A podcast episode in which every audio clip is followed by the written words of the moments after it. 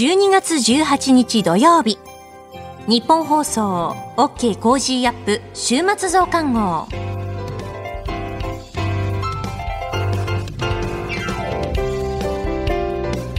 ニッポン放送アナウンサーの新行市佳です。 OK! Cozy up! 週末増刊号。今週の放送でセレクトした聞きどころ番組へ寄せられたメッセージ今後のニュースの予定などを紹介していくプログラムです。毎週土曜日の午後に更新しています。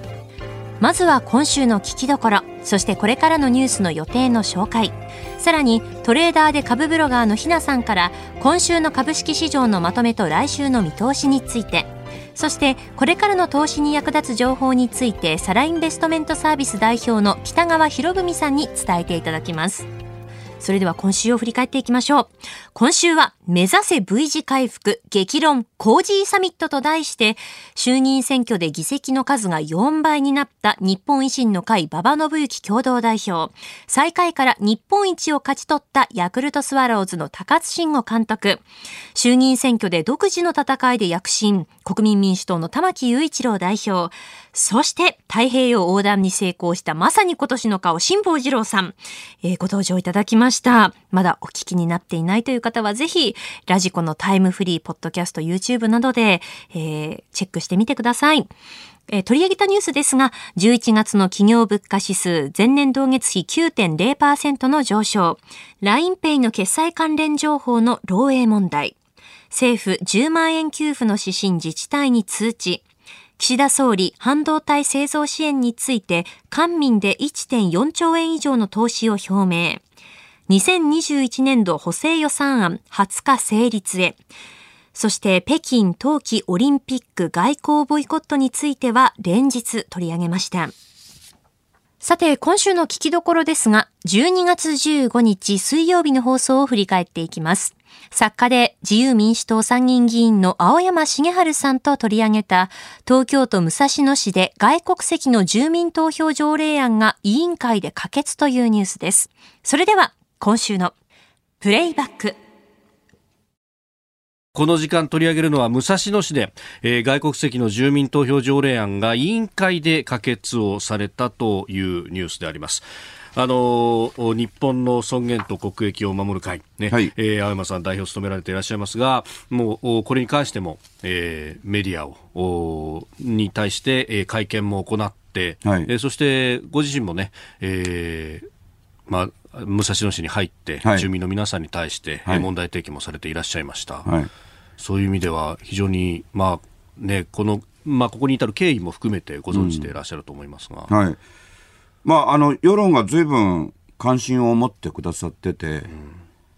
うん、で民主主義ですから当然それ市議会の動きに影響はしてます。委員会で可決っていうことがまあ大きく報道されてるんですけど、はい、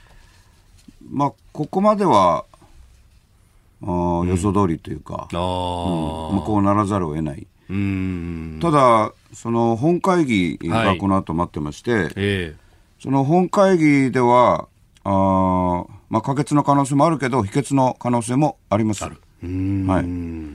まあ、これ、うん、まあ、中身を見ると、まあ、武蔵野市の松下市長が、まあ、今開会している市議会に提出をしたこの条例案ですが、はいうん、まあ、投票資格が、まあ、3か月以上市内に住所がある18歳以上ということで、はい、えー、外国籍の住民も3か月武蔵野市に住んでいれば、あるいはその住民票がそこにあれば、うん、えー、日本国籍の住民と同じ要件で参加できるということになっている。まあ、いろんな意味で奇妙なんですけど、うん、その手続きと内容それぞれに問題、はい、課題があって手続きで言うとですね、はい。えー、武蔵野市って、えー、14万8000人人口いるんですけど、その一番最初、骨子案っていうのが出てきて、はい、えー、市民に意見を聞く会開いたときに、お見えになった市民の方が3人。3人。14万8000人の市で3人。えー、なぜかというと、はい、あの僕は武漢熱と呼んでますけど感染症がひどい時でなるほど。おいでになれないですよね。でその後素案っていうのは出てきたんですけど、はい、コッシーがあってその後素案になったんですけどその時は出てこられた市民の方が意見交換交換会で10人、合わせて13人それで、え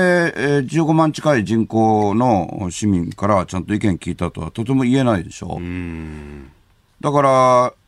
っぱ市民の意見聞かずに住民投票のあり方を決めてしまうっていうのは、まあ、奇怪な話だし、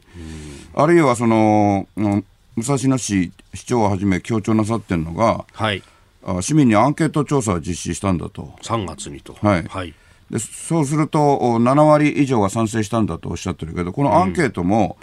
対象が2000人なんですよね。で、回答なさった方は509人ですから、はい、その回答率としても低いし、え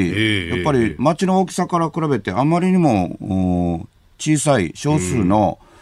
意見で決めようとする、しかもこれ、今年3月ですから、はい。その頃に、この住民投票の中身、うんうんうん、えー、しっかり理解ししてた人がどれぐらいいるかということですよね。だから手続きとしてごく普通にもう一度差し戻すっていうのは何も極端な話じゃなくて、じっくり話し合うべきですよね、市民と。でただし、これあの地方自治なんで、はい、えー、国政にある僕らが過剰な介入を決してしないように、それは身を慎んでいるんですけれど、はいで、でも同時にこれが国政に影響を明らかにするので、それがその内容の部分ですね。はい。というのは、あこれ、常設型って言いましてね、あの普通、住民投票って、例えばあのゴミの処理場を作りますとか、はい、あるいは大きなプール作りますっていう、その課題ごとにね、テーマごとに住民投票やるのが普通ですけど、はい、この場合は武蔵野市の用意してるのは、常設型なんですよ。だからずっと住民投票できる。だから何でもおテーマになる。だから例えば安全保障に関わることとか、はい、あのまさしく国政の問題についても住民投票できるし、それから国政で住民投票って実は1個しかないでしょ、憲法改正の時だけですよね。はい。でまあ、それを補う意味もあって、えー、地方自治では住民投票がその自治体の考えでできるようになってるんですけど、ということは、行政に影響するっていうことですよね。でしかもさらに国政に影響するっていうのはあの普通の日本国民とたった3か月お住まいになってる外国人が同等っていうのは、はい、これ僕は一番皆さんと一緒に考えたいんですけど要するに国民国家の事実上否定につながっていきますよね。で国民国家っていうのはその外国人の方にもきちんと人権を保障して人間として全く等しく扱うっていうのはもちろんのこと、はい、ただしあくまで主権者国民によって、えー、成り立つのが国民国家ですから。うんそれが3か月いればいいっていうのは、要するに旅行者ですよね。あの今あの飯田こうちゃん、すみません、ちゃん付けで言っちゃいけないのかもしれないけど、飯田アナウンサーが言ってくれた、その守る会、はい、衆参両院議員71人いるんですけど、あの山本左近さんっていうですね、F1 パイロットが、はい。えー、あ当選して新たに入ってこられたんですけど、彼がその守る会の総会で発言したのはね、はい自分は F1 ドライバーの時に、3か月ぐらいは普通に海外にいましたと、そのある国に。そうですよ、ね、まあ、スキーのワールドカップなんかもそうですし、ねえうん、それで住民と同じっていうのは、はい、誰が考えても、世界中の誰が考えてもおかしいんじゃないでしょうかっていうね、うん、それこそ語学留学だって3か月ぐらいいるっていうのはざらにありますよね。ももっ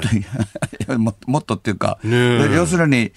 あの留学とか、はい、あ旅行の範疇ですよね。うんうんで、実際にこの武蔵野市ですと、その、留学生も OK ってことになってるわけですから、はい、だか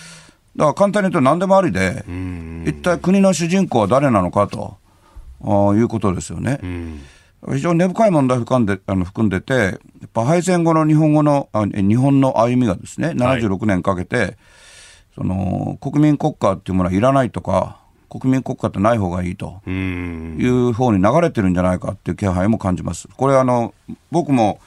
特に国会議員になる前は世界を歩いてきましたよね。はい、で議員になってからもこの感染症始まるまでは世界に行ってましたけれど、はい、逆に国民国家の値打ちが上がってるんですよね。あのボーダーレスになって、はい通信交通の発達で国境がなくなるから余計私は一体何者なのか、うん、で最後に自分を守ってくれるものは何か、うん、だから国民国家の意味っていうのがとってもはっきりして、はい、えー、世界のどこ行ってもみんな大事にしてるわけですよ。かつてよりむしろですね。うん、その中で日本だけこう逆に言ってるんですよね。だから外国の方々の人権大事にするから世界と合わせているんじゃなくて、はい、逆に日本だけ違う方向に行ってるっていうものも感じます。で今のは僕の個人的な考え方ですけれども、いずれにしても、おこの武蔵野市、えー東京の武蔵野市だけじゃなくて、はい全国の方々に必ず影響してくると思います。これがもし成立すればですね。はい。まあこれね、その常設型であってというところ、まあ、あの、自治体によっては、その住民投票に関して、まあ、条例をね、あの、別途やって、で、こう、住民投票やるっていうところが、まあ、はいああったりなんかはしますが、これ、もう手を挙げれば何でも住民投票みたいになってしまうんですかね、これが もし成立するということだから外国、外国の方々の考えによっては、それは十分できますよね。うーん。まあ、ハードルが極端に低いわけですよね。ん。はい。だからもう一度言いますが、はいその日本国民でなくて、えー、3ヶ月いたら外国人でも、お日本の自治とかはい。国政を左右できるっていうのは、誰が考えてもおかしいでしょ。別にこれイデオロギーじゃないですよね。左とか右じゃないしう。ーん。あの、演説してた時も、お随分激しい妨害もありましたけあど、あ。そんな妨害しなきゃいけない話かなと。うーんまあ、これをね、その、まあ、議論しましょうよっていうことそのものが何か多様性の否定だみたいな、こう、一段も二段もすっ飛ばしたような、こう、議論になってしまうっていう。うん不思議なんですよね。ねあの、不可思議で、話が逆でね。うんうんあの、多様性を認めるってことは当然いろんな人の意見を聞かなきゃいけないってことですよね。うんうん。さっき言いました通り、はい市民と意見交換会って合わせて13人ではい。多様な意見聞いたってなるんですか？子供にどうやって説明するんでしょうね。はい。一連のプロセスも不透明であるし。はい。だから手続きと内容、両方に問題があるんで、ええ一旦市民の中に戻して、はい。で、えいわばまともなあー感染症があーかなり改善した中でう、ん。意見もちゃんと聞かなきゃいけないでしょうし、来られない来られない人のためにアンケート取るんだったら、はいもっと範囲範囲広げてっていうか、人数を増やさないと意味ないですよね。うん。少数で決めないっていうのは民主主義のいろはないいですから、だから多様性を主張する方々が少数で決めるっていうのが不思議なんですよね。うん。だからまあ最後の砦ははい市議会であって、ええそこではちゃんとその少数意見も組みながら、最終的には本会議で、えーってことになります。うんはい何かこういうこう多様性だとかっていうところの議論って、そういう、この、まあ、まず結論ありきみたいなあところで、こう、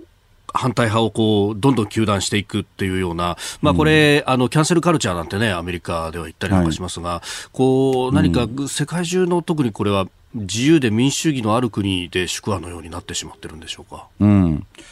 あのー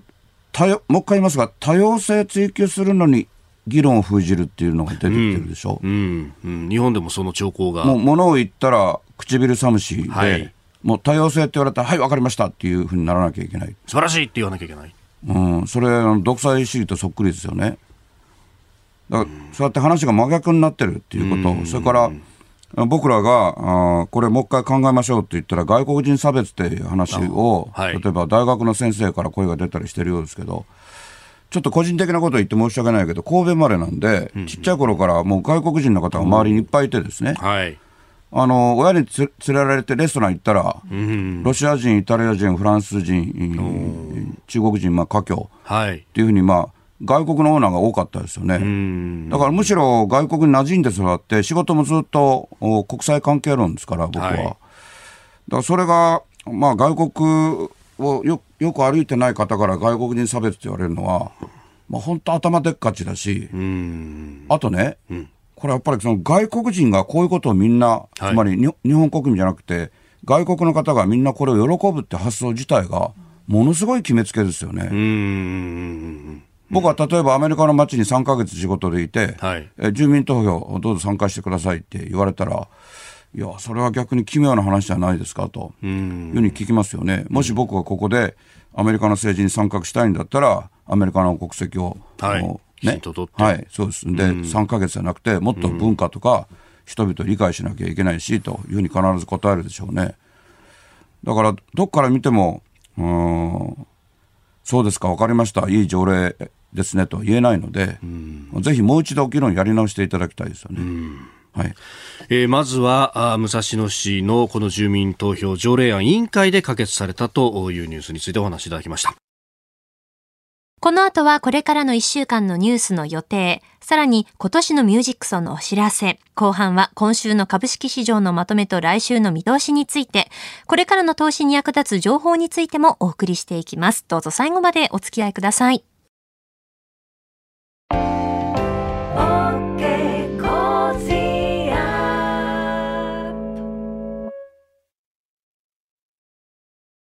モラロジー研究所は名称をモラロジー道徳教育財団に変更しました。日本人の国民性、勤勉、正直、親切、そして約束を守る。これらは道徳によって支えられてきたとも言えるでしょう。今、この混迷の時代に道徳が必要とされています。あらゆるシーンで持続可能な社会の発展に、モラロジー道徳教育財団は、人づくり、国づくり、企業づくり、家庭づくりを応援します。道徳で人と社会を幸せに、モラロジー道徳教育財団。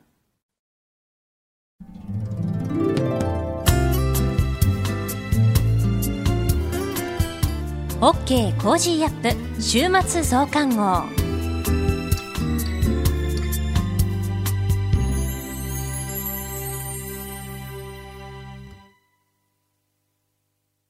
ニッポン放送アナウンサーの新行市佳がお送りしています。 OK! Cozy up! 週末増刊号。ここでお知らせがあります。目の不自由な方が安心して街を歩けるように、音の出る信号機を設置するための募金をお願いするチャリティーキャンペーン、ラジオチャリティミュージックソン。1975年からスタートして、おかげさまで今回で47回目を迎えました。今年も12月24日金曜日正午から翌日25日土曜日正午まで、ラジオチャリティミュージックソンの特別番組を24時間生放送でお送りします。メインパーソナリティは去年に引き続き人気グループ、 SixTONES の皆さんです。えー、そして私、新行も去年に引き続き、洗川雄司アナウンサーとアシスタントを務めることになりました。今年も24時間、えー、 SixTONES の皆さん、そしてリスナーの皆さんと共に走り抜けていきたいと思っております。ね去年もだったんですけれど、いろいろとこう準備をしているとあっという間にこの日を迎えるんですよね。もう来週ですか。えー、ミュージックソンでお送りするレポートの取材やインタビューをしに私もあちこち行ってきました。今年はやっぱりその東京オリンピック・パラリンピックがあった年です。東京パラリンピックを一緒に取材した私と荒井川アナウンサーがアシスタントというのはいろんな意味があることだなと思っております。今回のミュージックソンのキャッチフレーズは心のバトン、マイハート、ヨアハートです。新型コロナウイルスの影響で視覚に障害のある方々を取り巻く環境もいろいろと変化をしています。日本全体が新しい生活様式を求められる中で心のつながりをより大切にしたいという思いからこのテーマになりました。えー、いつもあのミュージックソンでは皆様からお気持ちをいただいております。本当にありがとうございます。えー、募金は来年の1月31日までお受けをしております。募金の詳しい方法や番組の情報についてはミュージックソンのホームページをご覧になってみてください。皆様のご協力、えー、どうぞよろしくお願いいたします。そしてですね、え Cozy up!の中でも来週12月20日からの1週間、特集でお送りする予定です。視覚に障害のある方への例えばその声のかけ方であったりとか、あの最新のテクノロジーについてなどいろいろとこうレポートする予定になっておりまして、私と飯田アナウンサーで取材もしましたので、楽しみにしていただければなと思います。さあ続いてはこれからの予定を紹介します。12月19日日曜日、香港立法会選挙投票日、12月20日月曜日、ISS 滞在中の ZOZO 創業者前澤友作さんが地球に帰還予定。12月21日火曜日、定例閣議。H2A ロケット45号機打ち上げ。12月22日水曜日、11月の訪日外国人旅行者数発表。12月23日木曜日、11月の人口移動報告発表。12月24日金曜日、定例閣議。小池知事定例会見。1月から3月の3ヶ月予報発表。11月の全国消費者物価指数、宿泊旅行統計調査発表。12月25日土曜日、ソ連崩壊から30年。続いては12月20日月曜日から飯田浩二の OK 工事アップコメンテーターのラインナップをお伝えします。12月20日月曜日、ジャーナリストの須田慎一郎さん。21日火曜日、ジャーナリストの長谷川幸宏さん。22日水曜日、ジャーナリストの佐々木俊直さん。23日木曜日、数量政策学者の高橋洋一さん。24日金曜日、元内閣官房副長官で慶応義塾大学教授の松井浩二さんです。コメンテーターの皆さんは6時台からの登場、ニュース解説をしていただきます。この後はトレーダーで株ブロガーのひなさん登場です。今週の株式市場のまとめと来週の見通しについて伝えていただきます。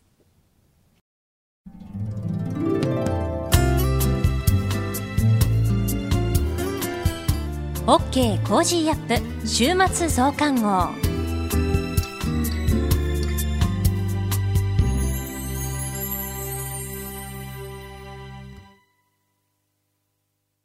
モラロジー研究所は名称をモラロジー道徳教育財団に変更しました。日本人の国民性、勤勉、正直、親切、そして約束を守る、これらは道徳によって支えられてきたとも言えるでしょう。今、この混迷の時代に道徳が必要とされています。あらゆるシーンで持続可能な社会の発展に、モラロジー道徳教育財団は、人づくり、国づくり、企業づくり、家庭づくりを応援します。道徳で人と社会を幸せに、モラロジー道徳教育財団。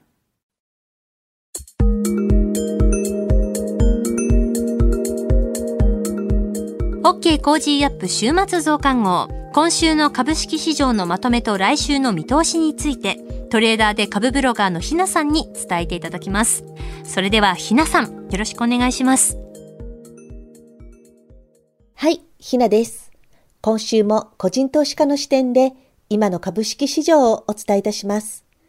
今週の一つ目のポイントは、マザーズ年初来安値更新とトヨタの本気です。インフレに対応する当局の動きに各国のマーケットが警戒しています。今週の東京市場は FOMC を挟んで乱高下する展開となりました。東証一部の銘柄はしっかりとしていたものの、マザーズ指数は寄与度の高いメルカリが急落し、大きくマイナスとなりました。メルカリに関しては、これといって悪材料は観測されていません。アメリカ市場もダウが堅調な推移の一方、ナスダックは弱い展開が続いており、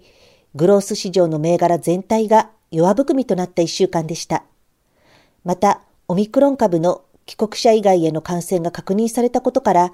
東京市場では中京医薬品、川本産業などのマスク関連と言われるコロナ対策関連株の一角に買いが集まりました。反面、オリエンタルランドやサンリオなどのレジャー関連、オープンドアやエアトリなどの旅行関連株が売られています。そのような中、今週私が注目したのは、トヨタ自動車が EV の世界販売台数を2030年に350万台とする目標を発表したことです。トヨタの本気度が交換され、株価は上昇し、電池関連としては日本電解が一時ストップ高まで買われました。また、電装は3日連続上昇し、高値更新となっています。個人的には、リチウムイオン電池関連の田中科学研究所に注目していましたが、株価は窓を開けて飛び、続伸となりました。このように、主力企業の部品メーカーなどの関連銘柄は、材料が出た時には業績インパクトが強いため、主力以上の動きをすることもありますので、覚えておきたいですね。二つ目のポイントは、四季報新春号発売です。投資家のバイブルとも言われる四季報の新春号が今週15日に発売になりました。新春号は3月期決算企業の中間決算を踏まえて今期及び来期の業績シナリオを先読みしています。四季報で私が毎回注目しているのが四季報が独自に選定している独自増額銘柄です。実際に過去見つけた銘柄のいくつかに、その後情報修正が発表されたり、株価が短期間で高値更新することも多くありました。銘柄選定の際には、指揮法の見出しに注目してみてください。また、株式投資の初心者の方には、指揮法プロ500をお勧めしています。指揮法の記者が注目する有望企業が500社に絞って特集されています。来週のポイントは IPO ラッシュと当備の一新です。来週は IPO ラッシュのピークを迎えます。すでにそのことを意識してか、連続ストップ高していたフレクトが一転連日のストップ安となるなど、直近 IPO 株に手締ま寄りが目立った週でした。今月の IPO は期待値が高いものでも公募割れなどが見られ、パフォーマンスは良くありません。個人投資家の年末手締ま寄りもあり、引き続きリスクオフの影響を受けやすい進行形銘柄には注意が必要かなと思います。また、海外市場でもクリスマス休暇やその振り替休日などがあり、機関投資家の取引も年末に向け縮小気味となります。そのため一部の短期目線の投資家による商いが中心となり、方向感のない展開になりそうです。ですが、来年期待の銘柄を仕込む動きも同時に出始めますので、当備の一新を期待した買いなどがどのセクターやどの銘柄に出るのか注目しながら相場を見ていこうと思います。今週の相場格言。当備の一新。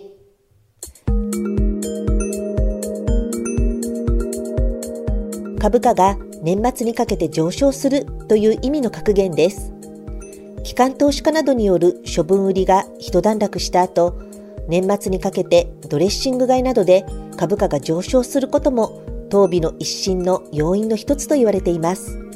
当備自体の意味は最後になって勢いが盛んになること。年末に向けた株価上昇の期待感も込めて用いられる格言です。以上、ひながお伝えしました。それでは私に続いては、サラインベストメントサービス代表取締役の北さんに、これからの投資に役立つ情報を伺います。北さん、今回もよろしくお願いいたします。はい、よろしくお願いいたします。今回はどのようなテーマのお話ですか？はい、今回のテーマは先物取引について話します。今年も大納会まで残すところ数日となりました。この時期になりますと年末年始の休みの間、保有銘柄を売却すべきか、それとも持ち越すかといったことで悩むようになります。そこで今回は日経225先物取引を利用した保有株のリスクヘッジについてご紹介します。ラジオやテレビなどのニュースで今日の日経平均は2万9000円でした。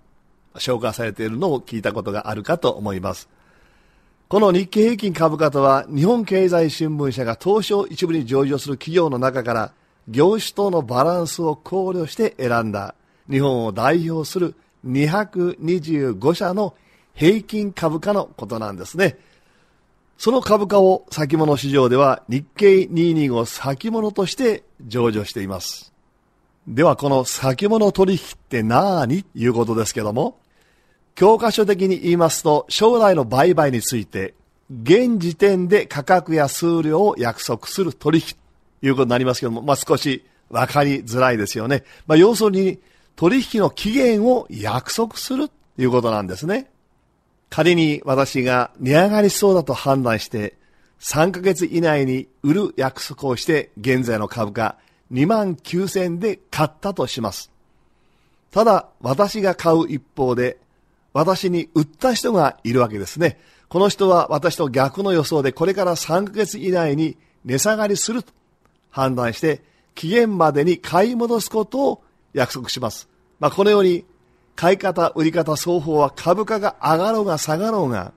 約束した期限内であればいつでも反対売買して取引を終えることができるのが先物取引なんですね。今日ご紹介する日経225先物には、ラージ取引とミニ取引の2種類があります。個人投資家の多くが参加されるのはミニ取引。こちらは約束の期限が1ヶ月ごとに区切られ、毎月第2金曜日までが約束の期日となります。この期日を一般的には S q 日と呼んでいますけれども、この日までに反対売買しないと強制的に決済されることになります。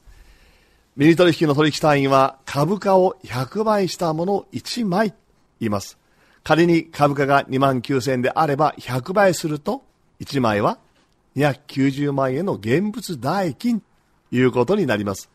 ただ、